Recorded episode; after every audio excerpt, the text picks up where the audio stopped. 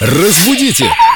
Далее! Вот даже через заставку слышится, что в студии хорошее настроение. Это потому, что пришла Виктория Полякова, наш культуролог, знаток русского языка. Слово у нас сегодня будет необычное, но иногда мы хотим или выглядеть круче, или соответствовать какой-то субкультуре, и вот начинаем использовать такие словечки. Или выглядеть моложе. Вика, привет. Привет, ребят. Часто родители говорят, что вы тут устроили кипиш, а дети спрашивают, а как правильно пишется это слово, кипиш или кипеш? Вдруг на ЕГЭ придется сдавать.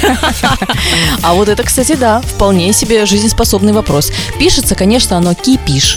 А что означает это слово и чем его можно заменить? И при чем тут вообще кипение? А заменить его можно, например, словом суета, суматоха, беспорядок, э, какой-нибудь Чехарда. шум, чехарда. Ну, это такое прекрасное слово вспомнила. Но не везде. Где-то эти слова будут звучать неуместно в некоторых компаниях. Я так себе представил сразу. за чехарда?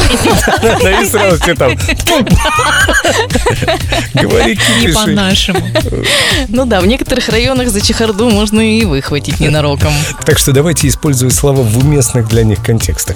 Ой, я знаешь, о чем сейчас подумала? Нужно сделать карту Петербурга, какие слова в каких районах удобоваримо использовать. Потому что вот действительно с какой-нибудь чехардой или вот В с- центральном районе не поймут. Ну, в центральном-то как раз поймут, а вот каких-то более отдаленных, я боюсь, могут не понять. Значит, чем заменить это слово мы поняли, ну а тайна его происхождения покрыта мраком. Да, так и останется для нас тайной.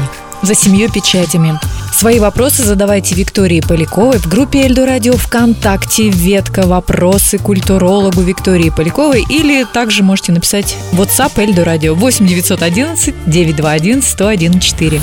Разбудите! Далее!